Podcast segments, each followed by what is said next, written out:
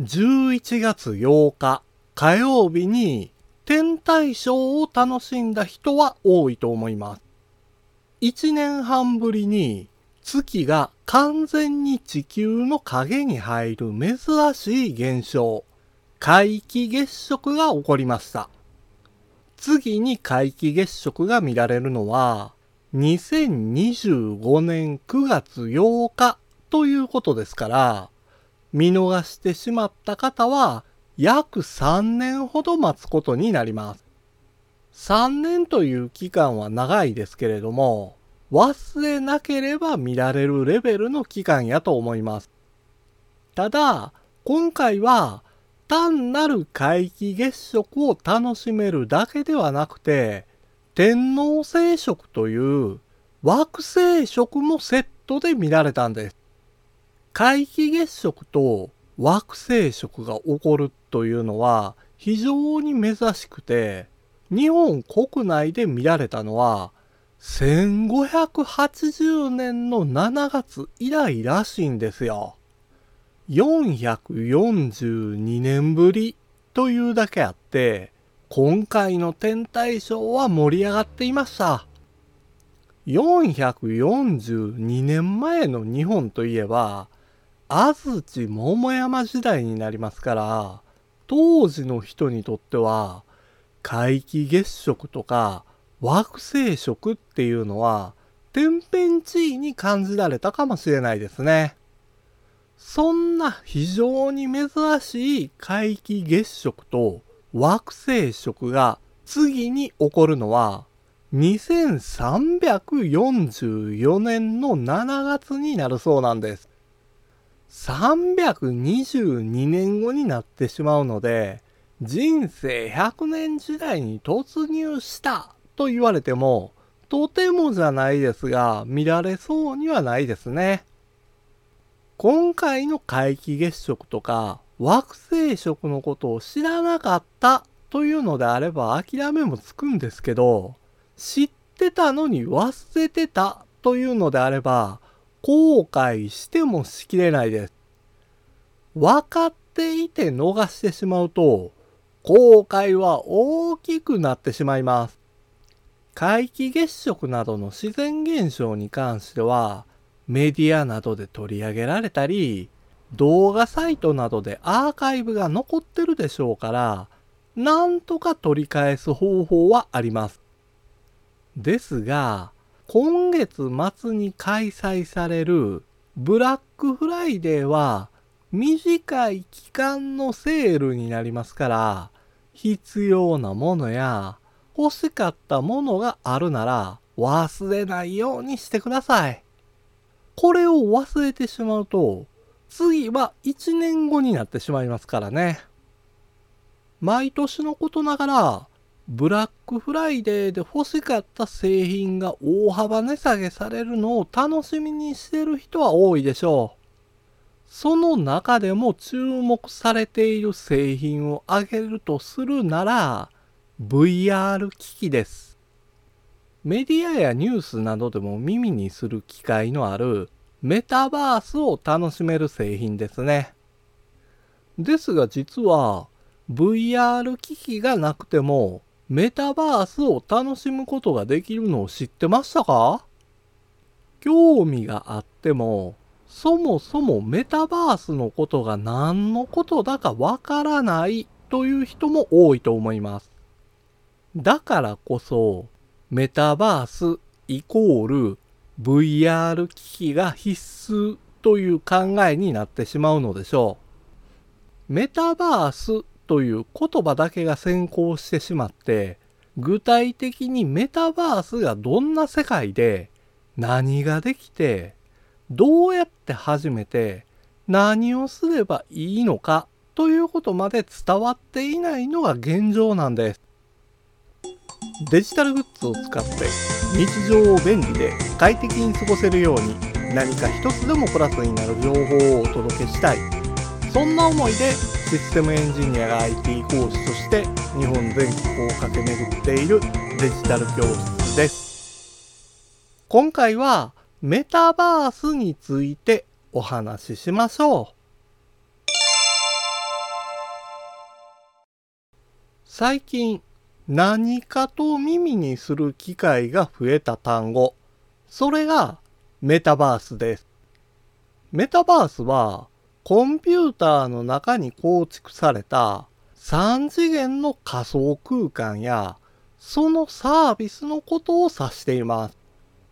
日本では主にバーチャル空間の一種として企業や商業空間のことをメタバースと呼んでいます。3D グラフィックの仮想空間に世界中からアバターと呼ばれる自分自身の分身で参加してお互いに意思疎通しながら買い物や商品の制作、販売などの経済活動を行ったり、メタバースをもう一つの現実として新たな生活を送ったりすることが想定されています。現実世界とは異なるもう一つの世界になりますから、現実世界では物理的にできなかったことでも、メタバースの世界では実現できるんです。それが成功するか失敗するかにかかわらず、誰もが新しいことへ簡単に挑戦できる世界。それこそがメタバースの魅力と言えるでしょう。挑戦とかチャレンジと表現してしまうと大げさに感じてしまったり、能動的に何かをしなければならないと感じるかもしれないですけど、そうではないんです。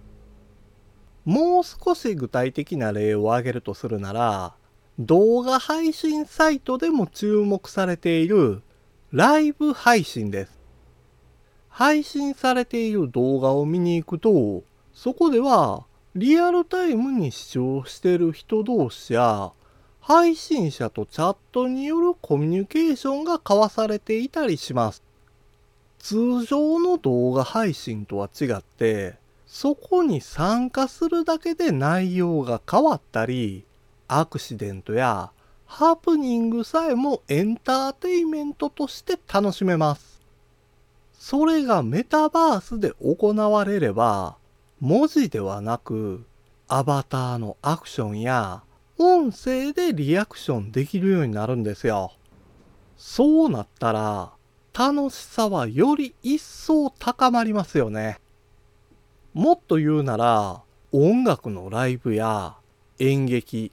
学生時代に楽しんだ文化祭や学園祭なんてものだってメタバースで楽しむことができます。それを見て楽しむだけじゃなく、自ら主催者となって、大勢で催し物を開くことだってできるんですよ。その催し物に大勢のアバターが参加して盛り上がったとしても、誰も集まらず失敗したと感じたとしても、仮想空間上で行われることですから、労力や費用も最小限で済みますし、なんといっても、ワイワイと準備をしてる期間が楽しいじゃないですか。文化祭とか体育祭の準備で楽しみすぎて、燃え尽きてしまった人っていうのを見かけたことないですか？メタバースでの楽しみ方というのはいろいろなんですよ。そのメタバースを楽しむために VR ヘッドセット、VR ゴーグル、